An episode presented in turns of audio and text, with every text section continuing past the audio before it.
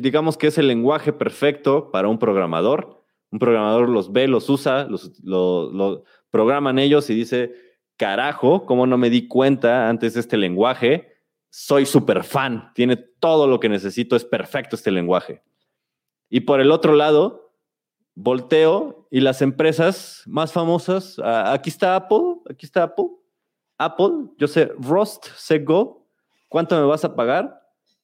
Ah, voy a ganar mejor que los de Java, voy a ganar mejor que los de Node. ¿Qué, más, ¿qué más, quiero? o sea, el lenguaje perfecto y me pagan un chingo. Para los que están en otros países, me pagan mucho, ¿no? Son los lenguajes perfectos para aprender desde ayer. Por eso estoy haciendo este switch y no...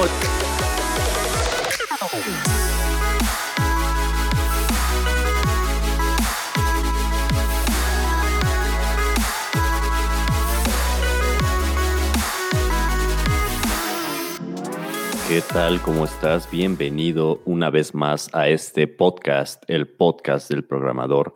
En esta ocasión vamos a estar hablando de bastante tema, de temas bastante interesantes.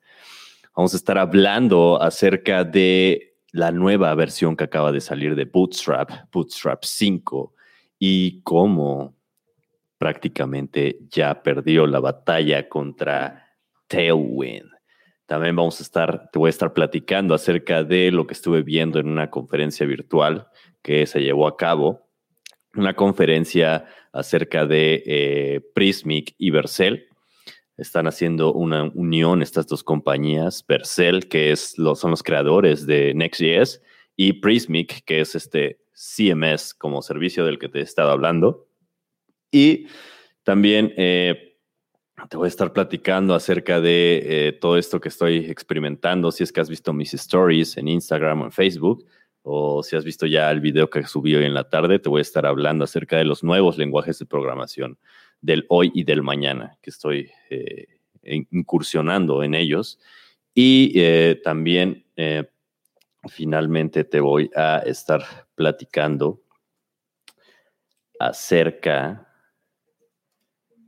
de lo de un resumen de lo que estuve viendo en la Worldwide Developer Conference de Apple, Mm, en resumen, ya tengo un video acerca de ello, pero te voy a platicar eh, un, poco en, general lo que he visto y que es relevante en el mundo de desarrollo. Y te recuerdo que eh, si me estás escuchando en el podcast grabado, me puedes ver en vivo los domingos por YouTube o Facebook. Y si me estás viendo en vivo, te recuerdo que me puedes seguir en todas las redes sociales o eh, también puedes escuchar el podcast grabado si no alcanzas a escucharlo todo. Búscame en cualquier parte como Diego de 3V. Te lo dejo aquí, por aquí arriba. Aquí está.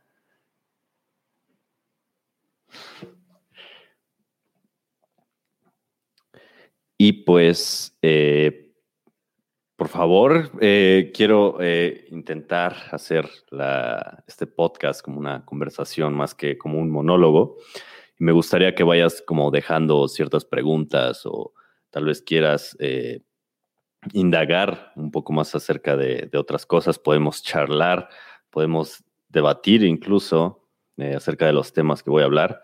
Si tienes algún preguntas, comentarios, los puedes dejar, ya sea que estés en YouTube o en Facebook. Y pues pues voy a comenzar platicándote acerca de acerca de que ya salió, parece que tiene una o dos semanas, incluso más, que salió esta nueva versión, esta nueva versión de Bootstrap, la nueva versión 5, la versión 5 de Bootstrap, donde pues prácticamente no tiene nada nada, nada interesante. Ya perdió la batalla en la guerra de frameworks de frontend, la guerra de frameworks de CSS, por la simple razón de que no vio a futuro y como te lo digo siempre, no evolucionó. Prácticamente no hay diferencia o no hay mucha diferencia notable entre el Bootstrap anterior o los anteriores incluso y el nuevo que acaba de salir. Eh, en resumen, lo único interesante que alcancé a ver de Bootstrap, esta nueva versión, la 5, es que quitaron totalmente la dependencia que tenían con jQuery, cosa que debió de haber pasado desde la 4, y pues que también quitaron el soporte a los navegadores de, Explorer. De ahí en fuera, eh, Bootstrap sigue siendo prácticamente lo mismo. Siguen siendo los mismos componentes, siguen siendo las mismas, eh, el mismo Bootstrap de siempre que todos conocemos, eh, incluso sigue estando basado en SAS. Increíblemente sigue estando basado en SAS. Y como te decía, prácticamente ya perdió esta guerra de frameworks de CSS. Como te había mencionado en, en una transmisión anterior, está este nuevo framework bastante interesante. Lleva tiempo, pero es muy bueno lo está usando, es, te lo recomiendo mucho. Estoy hablando de Tailwind. Tailwind CSS eh, es un framework CSS basado en Post CSS y prácticamente no son componentes, sino son eh, clases de utilidades con las que tú puedes armar tus propios componentes. Y es bastante interesante porque yo lo, lo, lo que más me llamó la atención es que encontraron la forma de, a través de estas clases de utilidades, empaquetar los componentes, hacer componentes universales en esta era de componentes, donde prácticamente utilizas las clases que te da Tailwind y cualquier otro programa, cualquier otro frontend, cualquier, otro, cualquier otra cosa puede entender esas clases si tiene Tailwind. Entonces, un proyecto o, o te digo un componente con las clases de Tailwind es universalmente entendido en cualquier proyecto que utilice Tailwind. Entonces prácticamente puedes compartir tu snippet. De hecho, han salido varias páginas donde comparten componentes de Tailwind, donde tienen todas estas clases, estas utilidades. Y como es universal para todos los proyectos que tienen Tailwind, como son utilidades, prácticamente tiene el mismo look en, en todos lados. Tú compartes un componente y lo puedes ver similar en cualquier lado. Y, similar no me refiero al problema, por ejemplo, que tiene Bootstrap, que prácticamente lo ves, de tan solo verlo, sabes que una página tiene Bootstrap. Y si no lo tiene, si lo tiene y no se nota, pesa, pesa bastante. El hecho de poder customizar o personalizar ese nivel, Bootstrap lo hace pesar bastante. Cosa que, por ejemplo, no tiene Tailwind porque tiene esta función de purge, de que te limpia las clases que no utilizaste. Entonces, pues por estas, estas y muchas otras razones, Tailwind ya eh, ganó la batalla y el Bootstrap nuevo, el Bootstrap 5, para mí no vale la pena y no tiene nada bueno que ofrecer, aunque es entendible, digo, es, nació como, nació hace ya tiempo y fue un proyecto interno de, de Twitter, Twitter, y pues me parece, no estoy seguro que pues su Twitter pues incluso se basa, ¿no? En, Bootstrap. Y eh, eh, bueno, primero, antes de pasar al siguiente tema, eh, quiero mandar saludos a los que están comentando en este momento.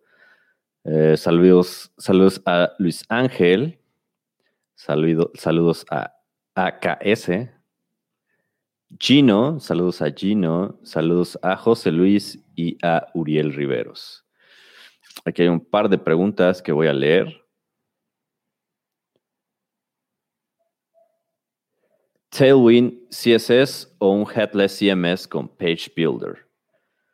Pues depende de, qué, Headless CMS te refieras. Que por cierto, voy a también hablar de un nuevo, eh, de, lo que pasó en Prismic y Vercel. Eh, tal vez te pueda ayudar un poco. O incluso no sé si te refieras a eso, pero acaban de, sacar una nueva herramienta, los de Prismic, que está basado en un page builder, pero bueno, te voy a comentar más a fondo adelante.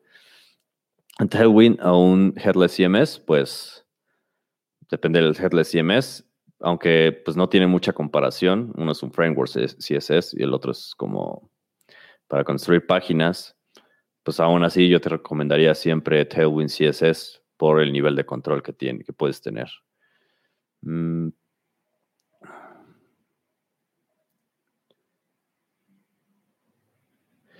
Quiero hacer una página web con Next.js.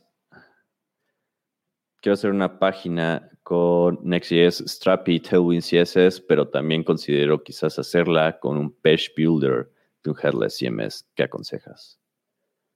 Ah, creo que ya voy entendiendo tu pregunta. Pues todo sigue dependiendo, sigue dependiendo de qué Headless CMS te refieras. Y, y pues eh, Depende, depende de muchas cosas en general. Creo que aquí hay más detalles de tu pregunta. Mm, pregunto Prismic con Page Builder o Tailwind CSS. Strappy debería agregar un Page Builder. Pues no, o sea, de hecho, si te refieres al, nuevo Page Builder, a, esto que, que, acaban de sacar de los Slides Machine, pues prácticamente puedes usar los dos. Es decir, puedes crear un componente en los Slides Machine y hacer un page builder basado en Tailwind CSS, que sería una bastante buena idea. Puedes usar los dos, no es una u otra. Y es bastante interesante esto que comentas. Mm, aquí otra pregunta de Gino. ¿Qué piensas acerca de los que viven de WordPress? Malditos parásitos. no es cierto, es broma. Espero no ofender a los que usan WordPress. No digo que esté bien o esté mal, simplemente a mí no me gusta, como lo había dicho en un Twitter. Eh, en general, ¿qué opino de los que viven de WordPress? Pues, mm, pues, pues como digo, no es, no es, algo que con lo que esté muy de acuerdo, pero pues, es como todo, ¿no? Ah, hay algunos que toman café soluble y otros que toman café de grano premium, orgánico, traído de la, de la mejor planta, ¿no? es decir, a lo que me refiero es que hay para todo, ¿no? Va a haber empresas que requieran lo mínimo indispensable y pues personas que estén dispuestas a dar lo mínimo indispensable. No les importa el SEO, no les importa la velocidad, la optimización, no les importa la, la experiencia de usuario, no les importa nada, solamente quieren tener su badge, su medalla de que pues ya están en línea, ¿no? en las peores condiciones posibles, pero pues están ahí. Y pues están estas dos personas, ¿no? Unos, unos quieren eso y otros están dispuestos a darlos, ¿no? Y pues eh, algunos tal vez se ofendan, pero es la realidad. Eh, para mí, eh, WordPress, por más parches y cosas que le pongan, simplemente ya no da, ya no alcanza la velocidad que alcanzan los frameworks de hoy como Next.js. Y pues, eh, en general, de las personas, pues no, no las juzgo y pues, pues lo mismo que digo, o sea, cada quien a lo mejor se gana la vida como se puede, ¿no? Sin embargo, no es algo con lo que yo esté bastante de acuerdo. Saludos a Uriel Rivero, saludos a José Luis.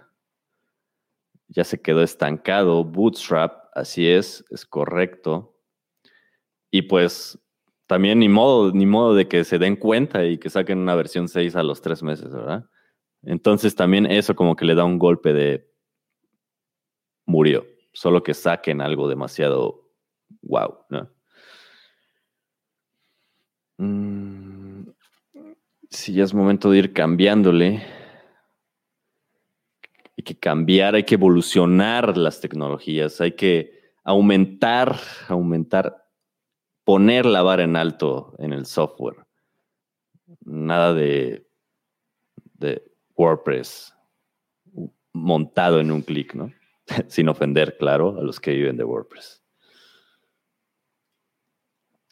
Saludos a Chile.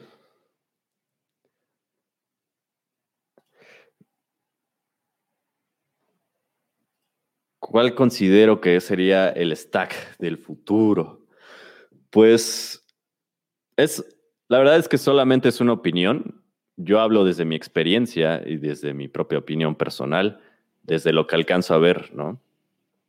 Y pues no es como que sea un stack ideal, una regla, una ley, y si no lo usas, pues están mal, ¿no? Pero yo opinaría, más bien te diría que mi stack favorito, por lo que he visto, que para mí sería como el mejor, es eh, orientar eh, todo tu, software, digamos, o sea, teniendo en cuenta que te refieres a una web app o algo así, eh, tener todo enfocado a microservicios y o incluso ver la opción de enfocarlo a, a esta parte que de hecho se está como creando de que del serverless. De hecho, ya están saliendo headless CMS enfocados a serverless.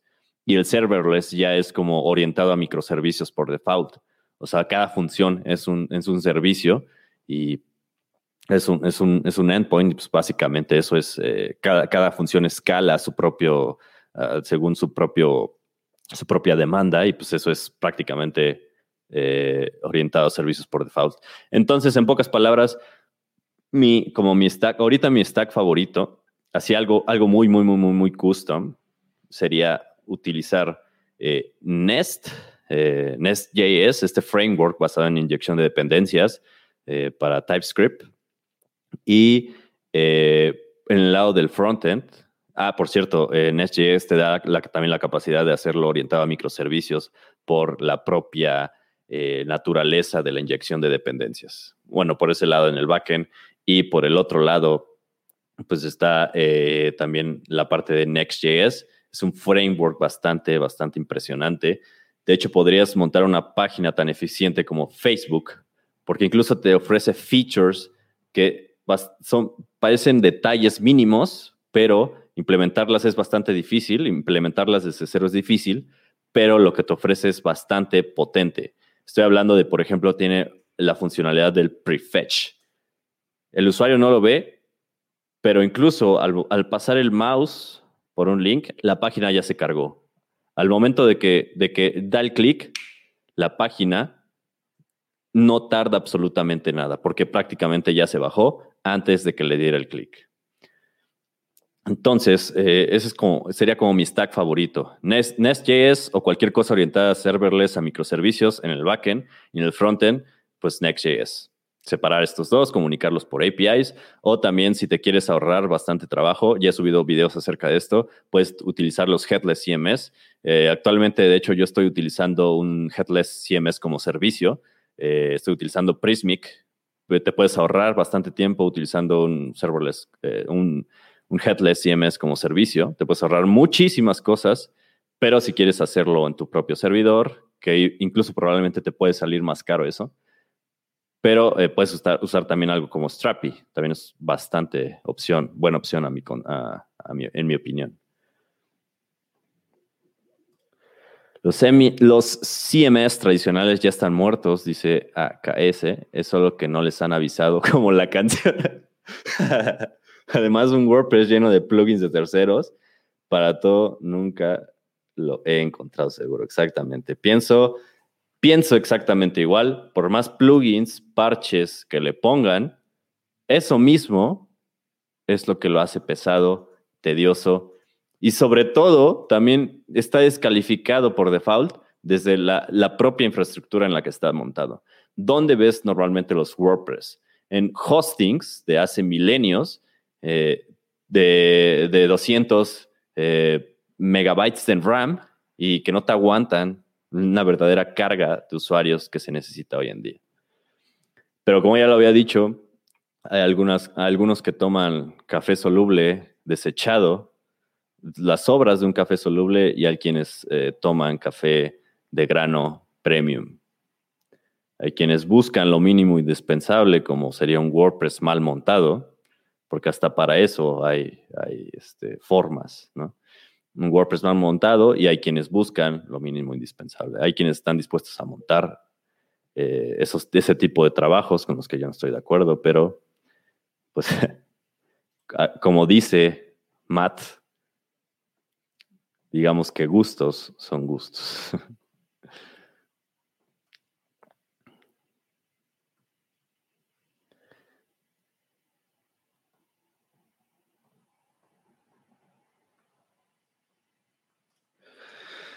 Dice Reni Petit, mí no me gusta PHP, pero trabajo con el WordPress, de verdad no me gusta. Estoy usando Strapi por un video que vi tuyo en YouTube, frontend en Next, exactamente, como lo acabo de decir, y backend en Strapi. Excelente. Sin embargo, veo que este último le faltan cosas que hay que hacer de cero como no tiene subcategorías como tal. La papelera se tendría que hacer manual. ¿Qué tal es Prismic? ¿A qué te refieres exactamente con subcategorías y papeleras? De hecho, eh, Strapi, pues puedes hacer todas tus... Eh, con Strapi, Strapi es básicamente una abstracción de una base de datos. Puedes hacer cualquier cosa en, eso. Y como lo decía en uno de mis videos, justamente, si algo no te gusta de Strapi, es eh, totalmente modificable Strapi no, no se basa como en PHP en, almacenar eh, cosas en base de datos que consume el propio WordPress para eh, hacer su, configuración, sino que te crea archivos. Esos archivos son como los... Eh, esos archivos son como los... como si hicieras manualmente una API en Express y los puedes modificar. Eh, pero creo que más bien te refieres a como esta parte, este feature bastante interesante que tiene, por ejemplo, Prismic, de que puedes tener, puedes crear, no sé, un post o cualquier entidad y tiene, la, tiene el estatus de eh, draft y de, de, o de publicado, ¿no? De poder tener esa categoría de poder crear drafts y irlos publicando, ¿no? Pues de hecho, esto lo puedes implementar fácilmente. Puedes agregar una, una, una bandera ahí en tus posts de, este, de qué estatus traen. Y en el frontend, en Next.js, jalar únicamente, eh, hacer un filtro de jalar nada más los que tienen el estatus de published, ¿no? Algo así. De, hecho, eh, o sea, te digo que Strapi es como una abstracción de la base de datos. Puedes hacer prácticamente cualquier cosa, es sumamente flexible.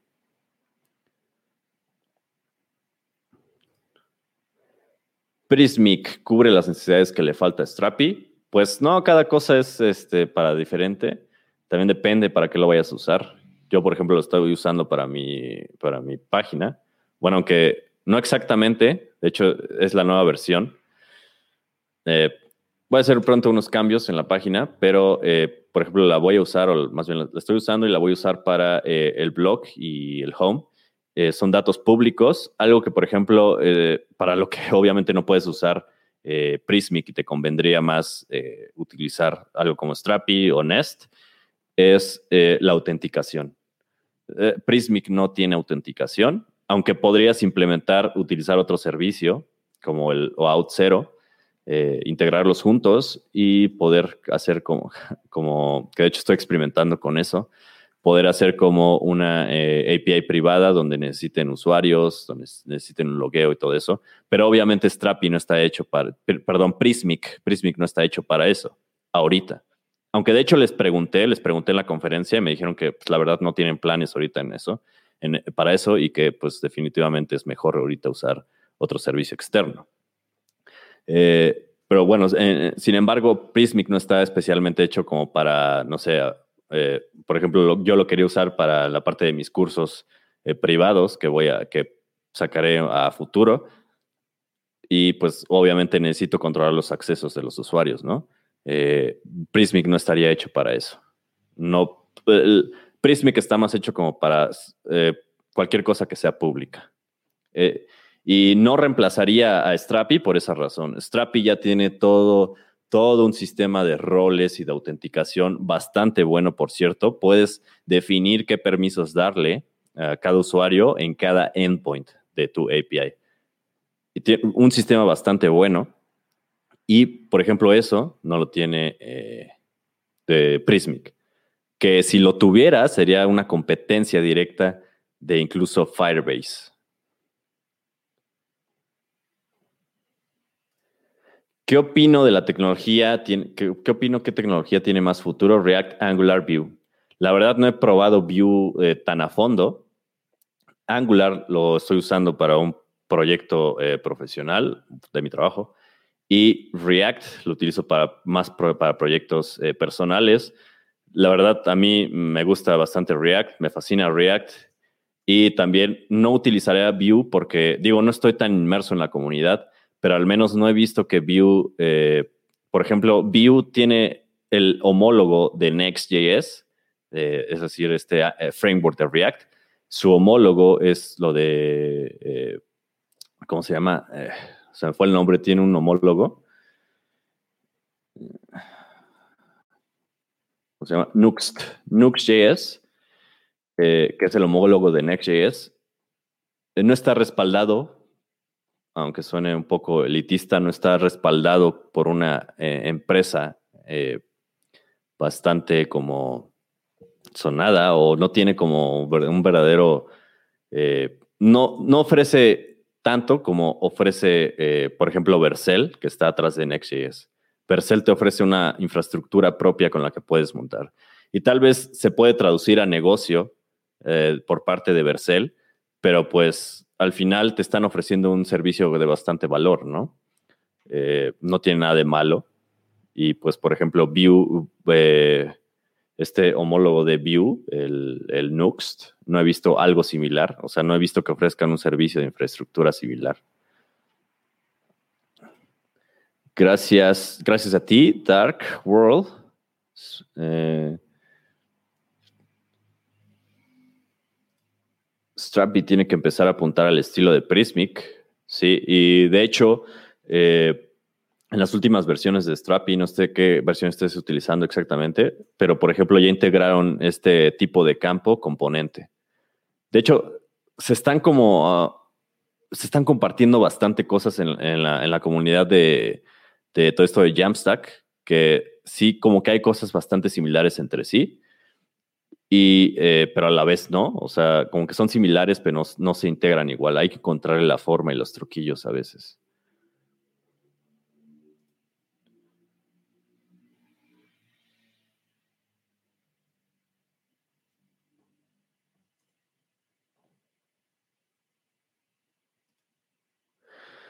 Se entiende entonces que hoy los navegadores, dice Matt, cobran mayor importancia ya que las, las web con nuevas tecnologías precargan todas las páginas, porque Chrome y otros navegadores consumen mucha memoria. Antes era así.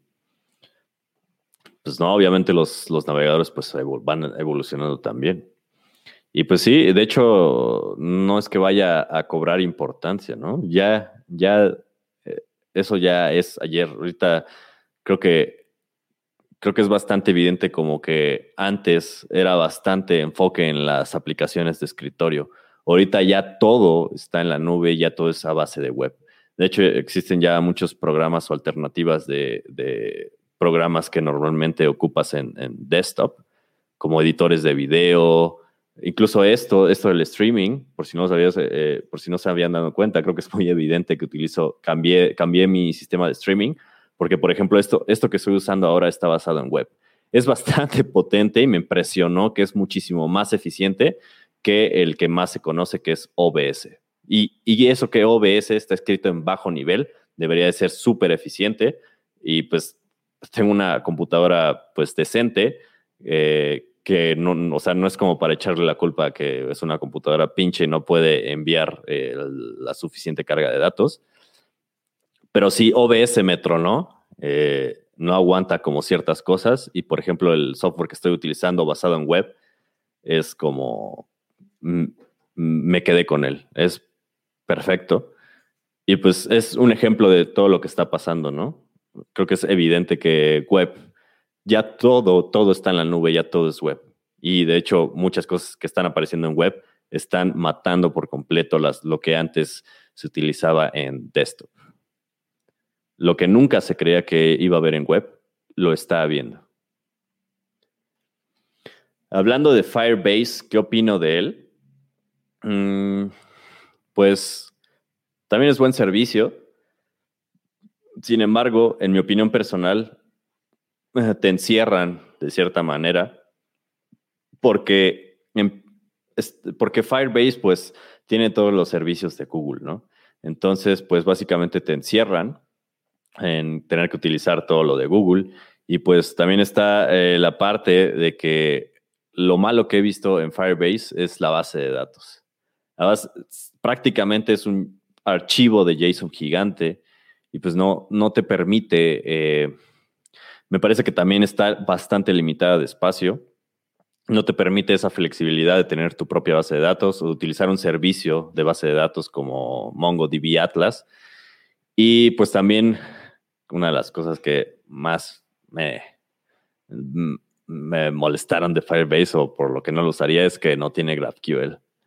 Eh, podrías, pero es una tendrías que hacerla ahí por ahí un hack, un parche para poder tener como un proxy, creo, para poder tener GraphQL integrado con Firebase.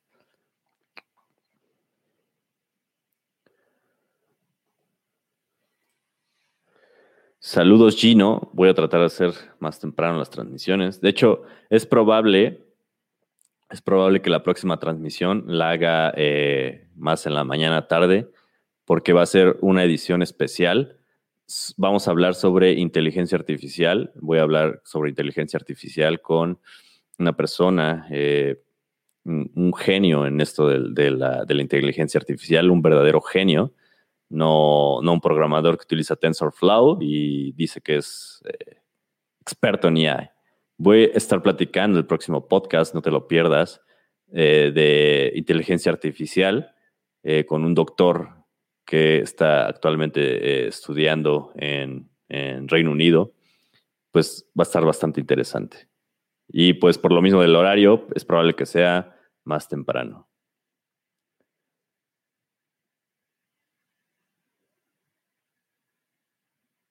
Sí, es correcto. Sí, de hecho, lo que te comento, muchas cosas se están moviendo en el Jamstack y muchas, toda la comunidad como que se está ayudando entre sí. De hecho, eh, bueno, voy a aprovechar para hablar acerca del tema. Te voy, a hablar acerca de lo que estuve viendo en Prismic, eh, en, esta conferencia de Prismic for Vercel o Vercel for Prismic, que eh, pues esto que ya venía diciendo, acaban de sacar, eh, Prismic había sacado una, un feature o una herramienta llamada Slides Machine, Machine o máquina de slides, de slices, slices, slice machine, de como cortes, máquina de cortes. Y este, pues básicamente es como un homólogo o un similar, un análogo a, los page builder, a los, estos constructores de páginas, porque básicamente, en pocas palabras, los Slice Machine es eso, es eh, poder, eh, Prismic te deja, hay una sección que te permite como, Prismic es, es un CMS, ¿no? Entonces está basado en, en poder ofrecer como diferentes eh, perspectivas para los que generan la estructura del contenido, que es como para desarrolladores y, no tan desarrolladores. Y por el otro lado están los que generan el contenido, los escritores o los autores, etc. Entonces tú como eh, creador de la estructura del contenido, como desarrollador en Prismic, pues puedes eh, editar como la estructura de los datos y puedes meter una estructura especial con la que eh, le permites a la otra cara a la cara del autor o del escritor que pueda tener un contenido más dinámico. Te permite generar como una, sección que es de secciones eh, que, el, autor puede escoger, ¿no? Por ejemplo, tú puedes decir, ah, pues voy a crear una estructura de post o de artículo y eh, va a haber una sección especial donde el autor, en la otra parte, el autor pueda elegir si quiere poner texto, una galería de imágenes o le voy a dar la libertad de poner lo que quiera. Y pues el autor puede elegir, no sé, eh, en un post, elegir un texto y una imagen, ¿no? Y pues eh, tenías que implementar eh, a mano prácticamente el, esta, esta parte como, como en tu frontend, jalar la información, y pues jalar el componente dinámicamente, todo un rollo, todo, todo, todo bastante manual.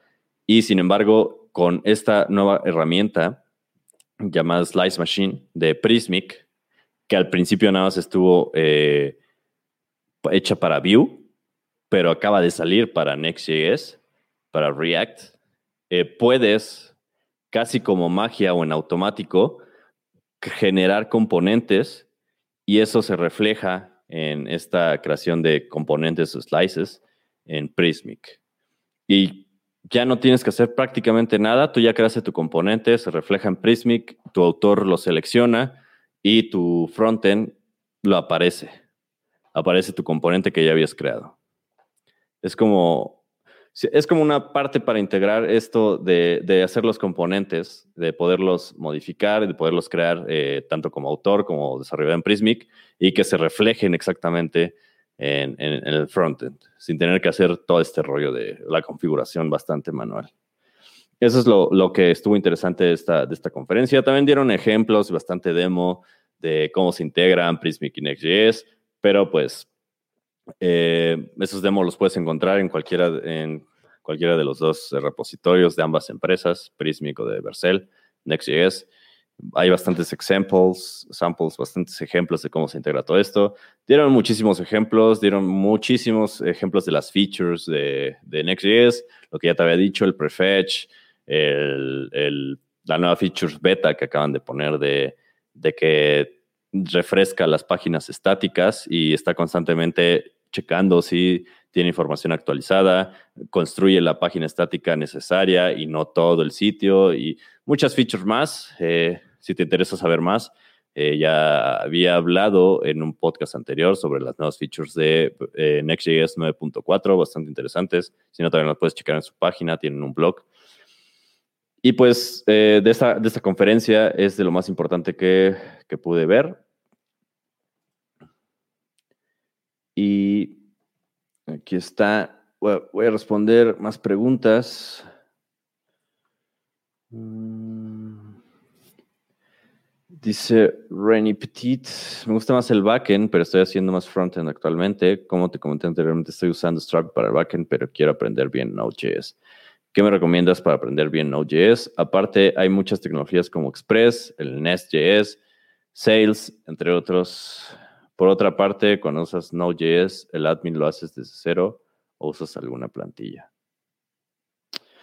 Pues sí, eh, bueno, en lo personal te diría que pues Sales. Bueno, también depende de qué lenguaje vengas. Si, por ejemplo, vienes de Ruby o de Python, a lo mejor Sales te parece eh, bastante familiar, te parecería bastante familiar.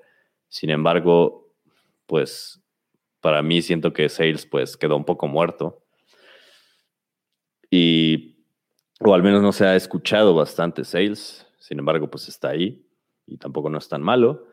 Y pues como el estándar, el estándar a utilizar, y que yo te diría que no lo utilices en proyectos grandes, sino más bien como proyectos pequeños o cosas que sean como bastante simples, que utilices Express, por eso es su nombre, porque saca las cosas rápido, pero cuando quieres empezar a escalar un proyecto, pues empiezan empiezas a necesitar integrar más cosas, a meterle plugins, hacer configuraciones más como precisas, hacer un montón de cosas y comienza a hacerse totalmente lo contrario y comienza a hacerse súper lento el desarrollo. Para eso te, eh, si sabes que un proyecto va a crecer o que te van a pedir más cosas, mejor ve directamente a aprender Nest.js. Incluso también si, si vienes de algo como Java, Spring o algún framework ya maduro, pues eh, Nest.js te va a parecer también bastante familiar. Si no, pues te recomiendo aprenderlo. Tiene, integra conceptos bastante interesantes y para mí, pues es el, ya es el último framework eh, que va a salir para, Net, para, Next, para Node.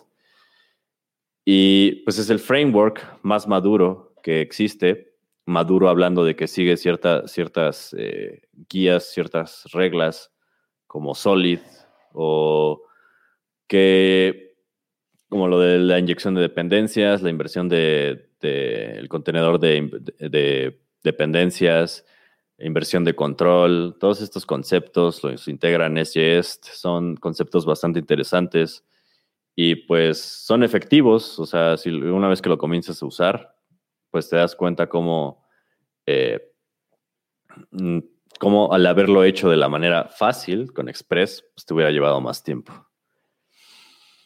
Mm, el admin, Node.js, Node.js el admin lo haces desde cero. Ah, pues sí, pero igual puedes eh, utilizar un, alguna plantilla por ahí en React si te quieres ahorrar como esa parte. Hay páginas que te venden ya templates ya hechos. Y pues lo que sí es que tendrías que hacer un poco manual toda esta parte de los roles, de la autenticación. Por eso a mí me gusta más utilizar, eh, cuando me quiero ahorrar todo eso, es utilizar Strapi por lo mismo que es flexible y pues que prácticamente te crea archivos. De hecho, podrías utilizar Strapi e ir viendo los archivos que genera, ir como entendiéndolo y hacer pequeñas modificaciones. Podrías partir de Strapi y pasarte, hacerle un eject no existe eso en Strapi, creo, pero podrías deshacerte de Strapi y lo que te genera al final, pues es como un, lo, que lo que utilizarías eh, usando. O sea, no, no exactamente, pero sí te genera archivos que pues puedes como modificarlos y hacerlos más como ad hoc a lo que necesitas.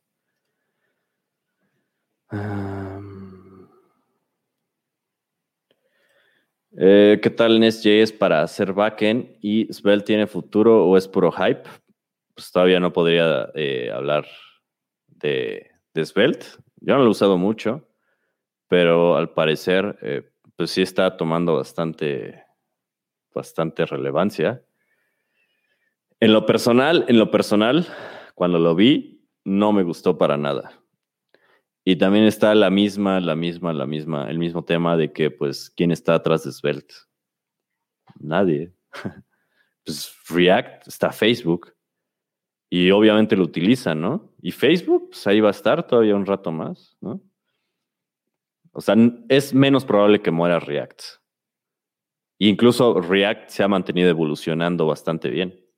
Tiene todo lo que necesita para hacer algo bueno a futuro. Svelte, no te puedo decir si es hype, pero pues, eh, y por ejemplo, también está la parte de Angular. Angular también ya va a morir.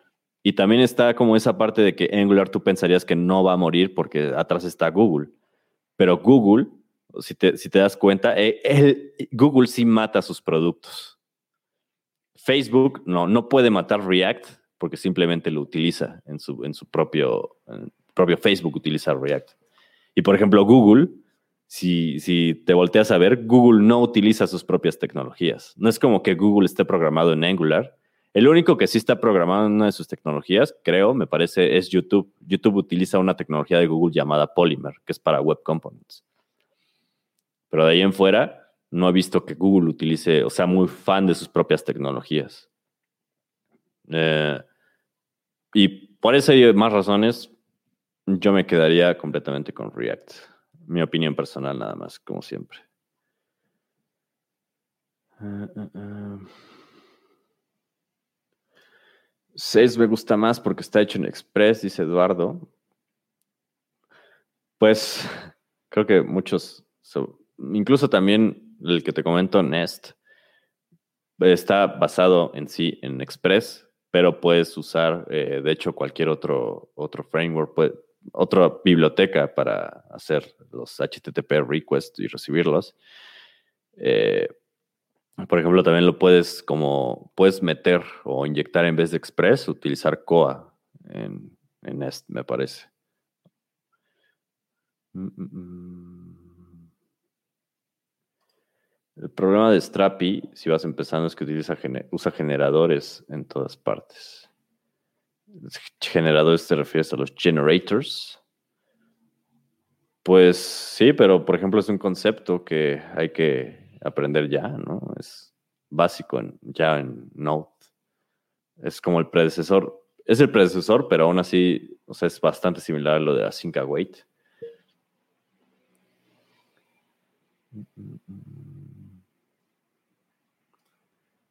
Uh, Detrás de Vue tampoco hay nadie, muchos chinos nada más, y la versión 3 también se ve con fuerza. pues sí, pero por ejemplo, ahí sí está, ahí sí está peculiar porque pues, los chinos también se ven con, con, bastante fuerza. Por ejemplo, está muy, muy interesante el dato de cómo está ganando mercado TikTok y, por ejemplo, TikTok me parece que, es chino. Por ahí había escuchado, no estoy muy seguro. Pero, o sea, también es como totalmente otra onda, ¿no? Pero sí, efectivamente, ¿quién está detrás de Beview? Y lo que te mencionaba también hace rato, o sea, por ejemplo, el homólogo de Next.js, eh, Nuxt, Nuxt.js, pues no, no, ofrece como esa parte que sí ofrece el estar respaldado, por ejemplo, por Vercel, una compañía que creó alguien bastante conocido en la comunidad de JavaScript, que es Guillermo Rauch.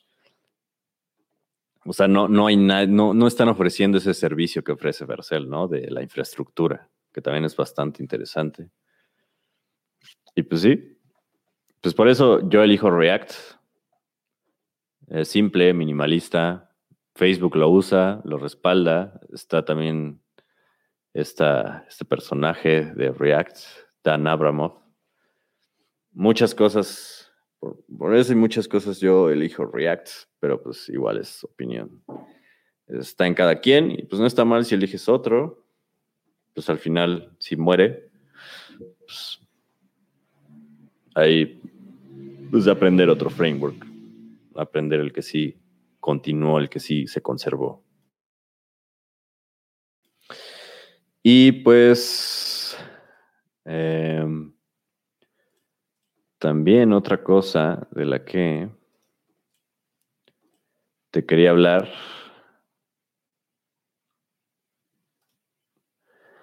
Otra, otras dos cosas de la que eh, les quería hablar, te quería hablar así súper rápido. Ya, había, ya tengo un video acerca de esto, pero de la Worldwide Developer Conference de Apple.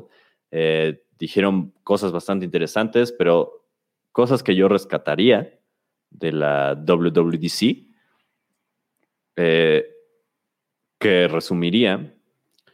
Bueno, dos cosas que rescataría eh, serían eh, lo que salió de, de este. Bueno, en general, toda la tecnología que están metiendo, pero lo más interesante fue cómo van a hacer el switch de Intel a ARM. Y todo, o bueno, al, procesador, a sus propios procesadores más bien, al Apple Silicon. Es interesante porque al parecer tienen la misma arquitectura que tienen los procesadores del iPhone o los procesadores portátiles, ¿no? Las computadoras van a tener el mismo procesador y todo lo que conlleva. Es decir, de hecho, aprovecharon para decir que, por ejemplo, las apps de, iPhone o de iPad van a correr directamente y nativamente en las computadoras con esta nueva arquitectura. Y pues es obvio, ¿no? O sea, ya tienen la misma arquitectura. Se compilan y pues tú sabes que al final, al final, al final, la compilación pues va a instrucciones eh, dirigidas a un procesador. En este caso, el, pues, el, el que más se compilaba pues era el x86, ¿no? Pues ahora vas a compilar tu aplicación para iPad o iPhone y es el mismo binario que va a ejecutar la computadora y por eso ya se va a ejecutar nativamente. Y eh, la segunda cosa eh, que rescataría es eh, lo que salió del, Swift UI, que también tiene que ver todo con lo mismo, ¿no? O sea, resumiría la WWDC, como lo dije en mi, en mi video acerca de la WWDC, es que en resumen, en una palabra, es la, fusión o la integración, la conjunción, la unión de todas, eh, de todas las, las, tecnologías de Apple, de todos los dispositivos. Es algo así como, como por ejemplo, que también tiene que ver con el monopolio. Que, por ejemplo, eh, ¿por qué nos gusta React Native? Porque escribes en web, bueno, como si fuera web, no exactamente. Bueno, escribes más bien React, que ya, los, ya sabes React. Escribes un, dos, tres botones, distribuyes a eh, iOS, distribuyes a Android, incluso con un par de movidas distribuyes a web. Y es un solo code base, ¿no? Nos gusta porque distribuyes fácilmente. Pues ahora Apple, con Apple y esta nueva, este nuevo switch de procesadores, pues es como... Eh, este nuevo switch de procesadores es como que te da esa facilidad, porque ya nada más compilas para una sola arquitectura de procesador. Y facilita la distribución de software en todos los dispositivos de Apple, que también se traduce en, pues, como el mundo feliz, ¿no? De Aldous Huxley. Todos vamos a tener nuestros, nuestro reloj a, Apple, nuestra computadora Apple y nuestro iPhone, qué sé yo. Vamos a ser chicos Apple, Apple fans. Y pues, o sea, imagínate toda la facilidad que va a tener, ¿no? Aquí en mi reloj, pues veo mi aplicación, bueno, desde el punto de vista de desarrollador, distribuyo para el reloj, ¿no? Y pues tiene una vista diferente, ¿no? A lo mejor me llegan las notificaciones y tengo tres, dos, tres botones eh, ahí, hotkeys, y pues eh, para comunicarme con el iPhone, donde está la aplicación central y pues veo información. Eh, adquiero información incluso del reloj, tú pues sabes que tienes toda la información del, del, del, pulso y todo eso, del movimiento. Puedo, puedo conectar uno con otro, puedo conectarlo a la computadora y es el mismo, es el mismo software, ¿no? Es mi, mi, misma aplicación. Prácticamente eh, Apple está abriendo como esa puerta, esa, ese backdoor que prácticamente tienes el control del usuario, ¿no? El usuario, el fan, el Apple fan, tienes el control de un Apple fan y la facilidad de distribuir tus, tu software en todos los, los, dispositivos de Apple, en todo lo que tiene que ver con Apple, la facilidad de distribuir, ¿no? Y pues se vienen bastantes cosas, de hecho también por eso supongo salió lo de Swift UI, para impulsar esta facilidad, pero se vienen muchas cosas, muchas cosas dentro de los cambios que está haciendo Apple. Y la verdad, a lo mejor es un sueño o una, una, locura bastante como, como fuera, así fuera del lugar, pero es lo que yo me imagino, ¿no? O sea, en un futuro, todos con todos rodeados, todos rodeados, vamos a aportar todo lo de Apple. Y es como estas eh, escenas casi, casi posapocalípticas, futuristas, donde somos tipo Black Mirror, donde somos prácticamente tienen toda nuestra información, estamos como controlados, somos marionetas. Y pues lo importante es que Apple está abriendo como esa puerta y como desarrollador. De hecho, lo menciona eh, uno de mis autores favoritos, eh, Uncle Bob, en un libro que estoy leyendo. Te lo voy a mostrar. Me encuentro leyendo actualmente este libro, bastante interesante para los que me están escuchando, es el libro de Clean Agile, donde, y de hecho ya lo había mencionado en otras conferencias, Uncle Bob, eh, que no nos ponemos a pensar la responsabilidad que tenemos nosotros como desarrolladores, ¿no? Estamos rodeados actualmente de mucho software. Computadoras, celulares, ventiladores, incluso los coches tienen software adentro. Y no me refiero a un Tesla, me refiero a cualquier coche eh, a lo mejor los frenos tienen por ahí una pequeña fracción de código. Estamos absolutamente rodeados de software, ¿no? Y es como, como que este autor te, te abre los ojos y te dice, date cuenta de la responsabilidad que tienes como desarrollador.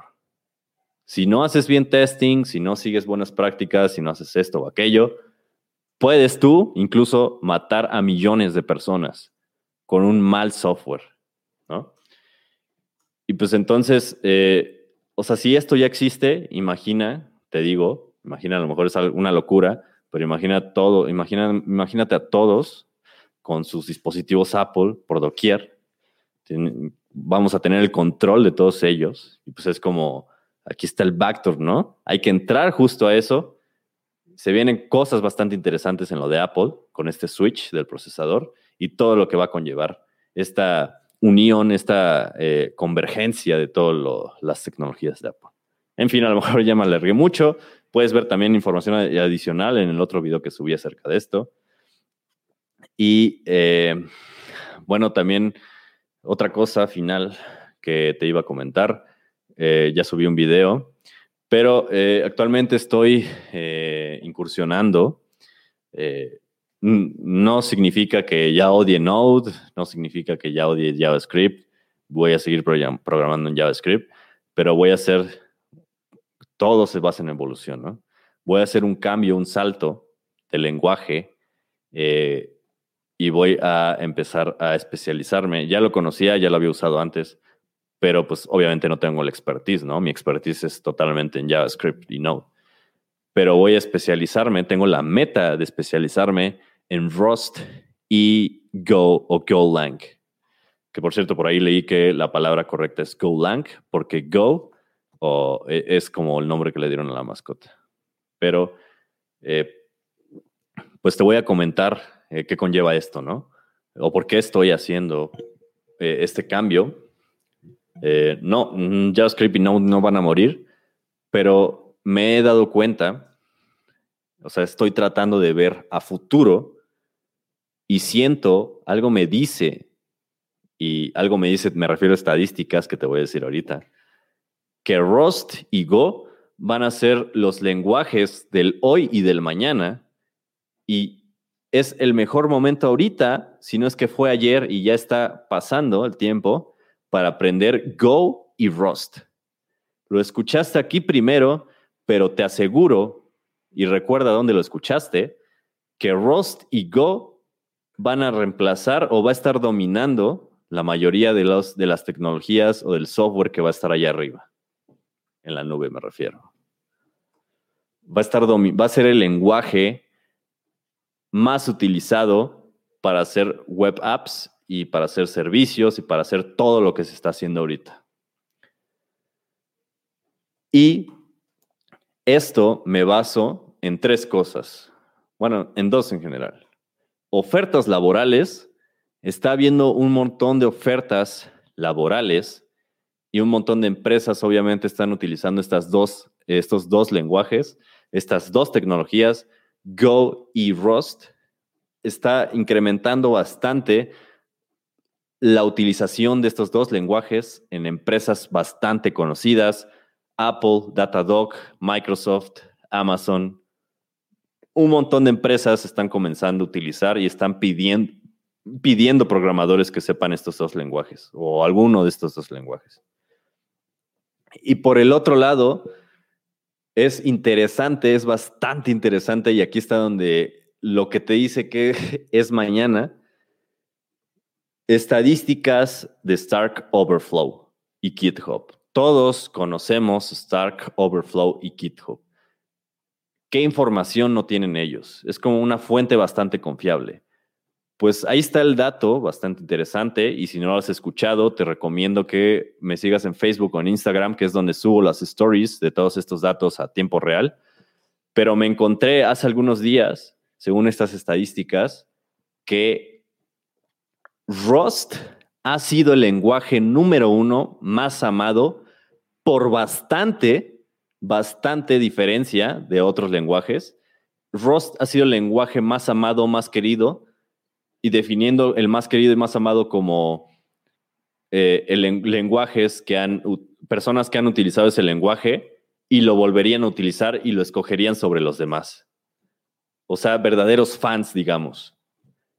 Ha sido el lenguaje más amado por mucho. Cinco años consecutivos por eso te digo que incluso ya es de ayer esto. Por cinco años consecutivos, Rust, el lenguaje más querido, el más buscado. Y dentro de ellos, dentro de ese top, pero por debajo de Rust, también está Go. Y a la vez, estos dos lenguajes están en el top de los lenguajes mejor pagados en este momento. Mejor pagados. Junta estas dos estadísticas. Rust y Go, los lenguajes más amados, digamos que es el lenguaje perfecto para un programador. Un programador los ve, los usa, los, lo, programan ellos y dice, carajo, ¿cómo no me di cuenta antes de este lenguaje? Soy súper fan, tiene todo lo que necesito, es perfecto este lenguaje. Y por el otro lado, volteo y las empresas más famosas, aquí está Apple, aquí está Apple, Apple, yo sé, Rust, sé Go, ¿cuánto me vas a pagar? Ah, voy a ganar mejor que los de Java, voy a ganar mejor que los de Node. ¿Qué, más, qué más quiero? o sea, el lenguaje perfecto y me pagan un chingo. Para los que están en otros países, me pagan mucho, ¿no?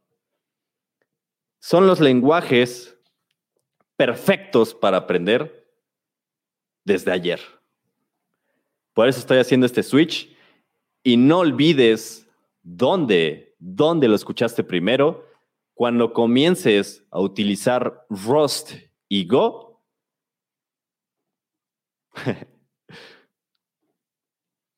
¡pum! Te vas a sorprender. O tal vez no, porque ya lo escuchaste. Ya te lo dije, ya te di mi ventana o mi opinión del futuro. Ahora solo hay que esperar o incluso ya está aquí, a que pase. Lenguaje perfecto paga la mejor. ¿Qué más necesitamos para un lenguaje, para aprender un lenguaje? Por eso estoy haciendo este switch de JavaScript a Go y Rust. Y por cierto, te recuerdo que voy a estar subiendo voy a estar documentando mi aprendizaje. Eh, eh, como te digo, ya los había como visto antes, ya había hecho pruebas antes, pero obviamente nunca había trabajado, digamos, profesionalmente con ellos. Pero mi meta es adquirir el total expertise que, o el expertise similar que tengo ahorita en Node y JavaScript en estos eh, dos lenguajes. He tratado de sacar un proceso por el cual se puede aprender, un, puedes, puedes tener la expertise en un lenguaje rápidamente bueno, no rápidamente, sino de manera bien. Y pues voy a estar documentando todo esto y te invito a que junto conmigo aprendas, vamos a aprender estos dos lenguajes. Voy a estar subiendo en mi canal de YouTube. Si no te has suscrito, está por aquí. Si me estás escuchando, eh, nada más, si no estás viéndolo en vivo, te recuerdo que mi canal es youtube.com slash Diego Dev o Diego de 3V. Eh, voy a estar subiendo, de hecho ya comencé un playlist, ya tengo el primer video acerca de por qué estoy haciendo todo esto y una eh, visión general de los dos lenguajes en el playlist de aprendiendo Rust, Go y Swift. Y Swift por las razones que te había dicho ya antes, todo lo que se viene con Apple. Es el momento justo ahora de comenzar a aprender estos lenguajes. Así que si te interesa aprenderlos junto conmigo, pues voy a estar sacando los videos de toda la, información que estoy obteniendo y de todo lo que estoy aprendiendo. Y pues sígueme en estos videos y con esto quiero acabar la transmisión. Nada más voy a comenzar un, contestar un par de preguntas que pusieron por aquí. Eh, dice Eduardo Rico, ¿por cuál empezarías primero, Rust o Golang? Pues voy a empezar por ambos. Eh, de hecho, como te, comentó, como te comentaba, tengo ya un primer video y lo que pienso hacer es aprender los tres al mismo tiempo, Rust, Go y Swift, y aprenderlos al mismo tiempo de manera también de comparación. Voy a estarlos comparando. De hecho, eh, ya estoy haciendo el primer video. Es interesante ver cómo eh, se pueden comparar y también cómo de manera de, ver las diferencias para no estarse confundiendo, pero eh, está, como, está interesante cómo te puede llegar a causar eh, cierta confusión, pero no si los estás comparando. Obviamente causa menos confusión al compararlos. Algunos van a pensar que pues es como una locura aprender tres lenguajes a la vez y que causa más confusión, pero no si los comparas y si tienes bien dividido como eh, cada uno, ¿no? Pero, por ejemplo, es interesante que en las variables, Swift declaras una constante con eh, let y una variable con bar, o sea, una variable que puede cambiar de valor, ¿no?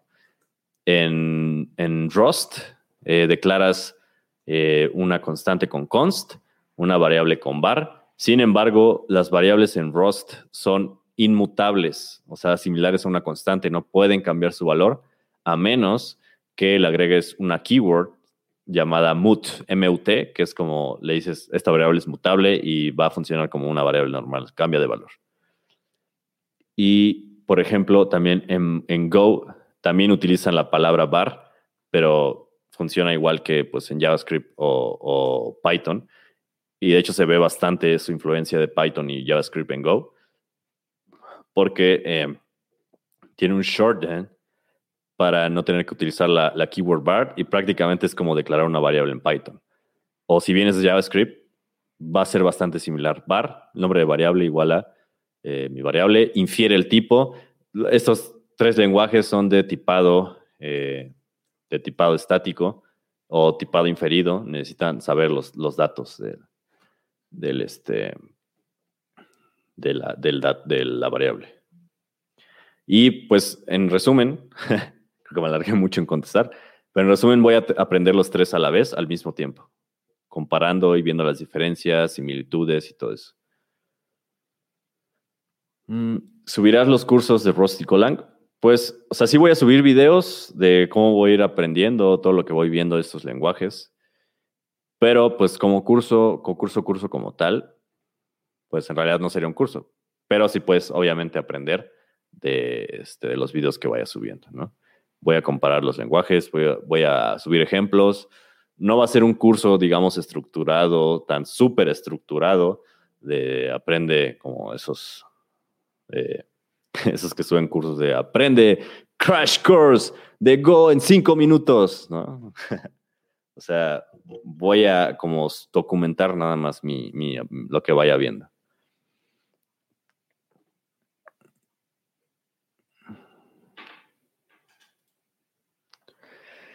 Eduardo, thanks, thank you. Gracias a ti. Nos vemos en la siguiente. Y pues listo, con esto termino la transmisión. Me dio mucho gusto que estuvieran aquí conmigo, que estuvieran aquí poniendo un par de preguntas. Eh, eh, eh, ah, me salté un par de preguntas por aquí que no vi. Mm,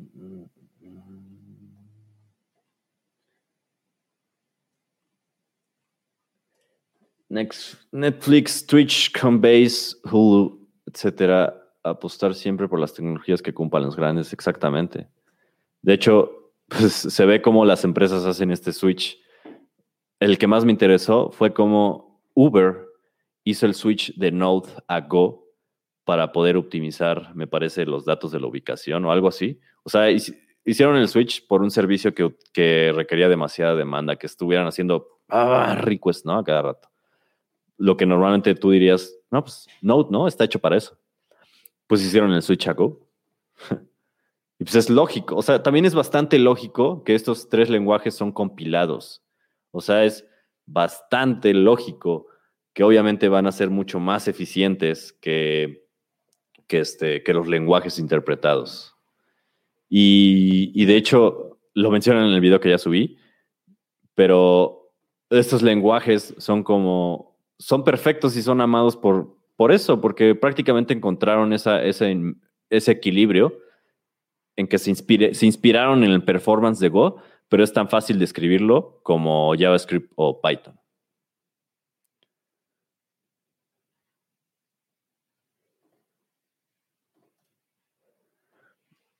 A partir de la, unificación de Swift salgan a flote lenguajes como Dart. Eh, ¿Cómo? No entiendo a qué te refieres. La unificación de Swift. Lenguajes como Dart. Pues de hecho, algo que también estuve viendo y me sacó, me impresionó, es que Dart está subiendo su popularidad, supongo por el framework de Flutter.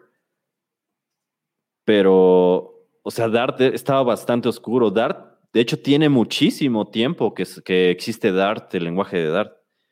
Y es como interesante cómo subió su reconocimiento o cómo ya empezó a, rankear en el top de los lenguajes.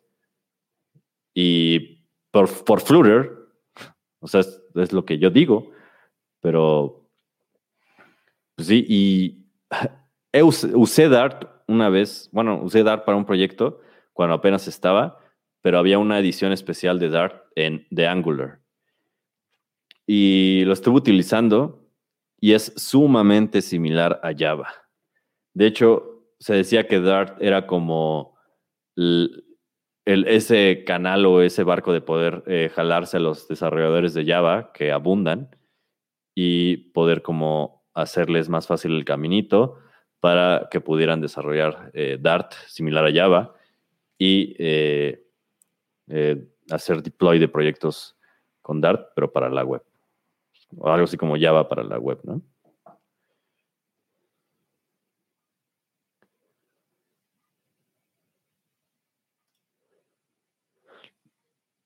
He tenido problemas para instalar cosas en sistemas con ARM. Mongo es una de ellas, solo corre en x86. Sí, de, hecho, o sea, esto va a estar bastante cañón. Bueno, bastante impresionante.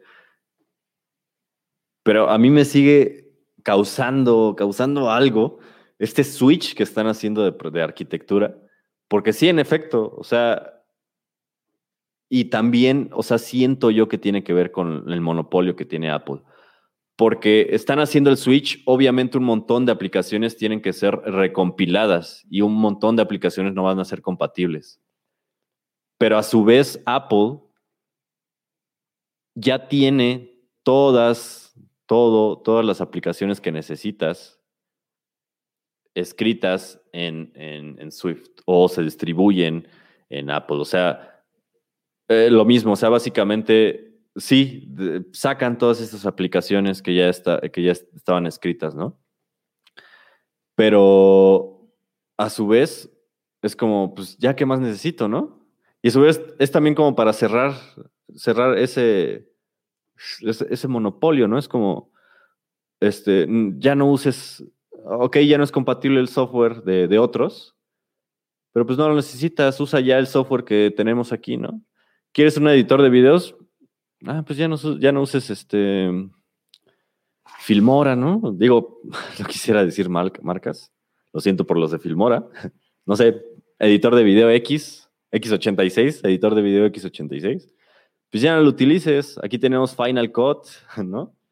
Ah, necesitas que el, que necesitas correr Visual Studio, ¿no? Ya no corre porque nada más está compilado para X86 no lo utilices. Aquí tenemos Xcode, ¿no? o sea, también es interesante cómo el monopolio afecta también al software.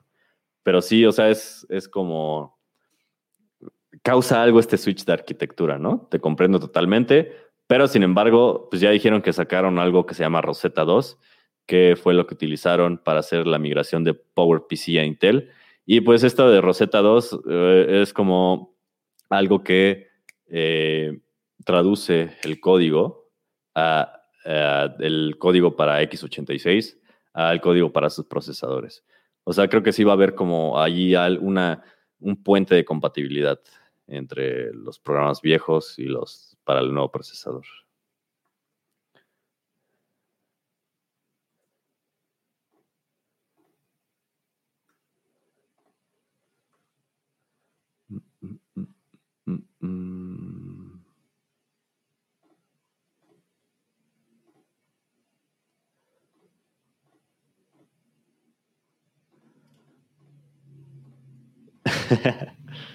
Y pues bueno, eh, termino la transmisión con esto. Muchas gracias por haberme acompañado. Eh, me alegró mucho el estar conversando con ustedes. Eh, hubo bastantes preguntas, bastante conversación aquí. muy interesante. Y pues como siempre, te deseo lo mejor. Nos vemos hasta la siguiente. Muchas gracias por haberte quedado hasta el final.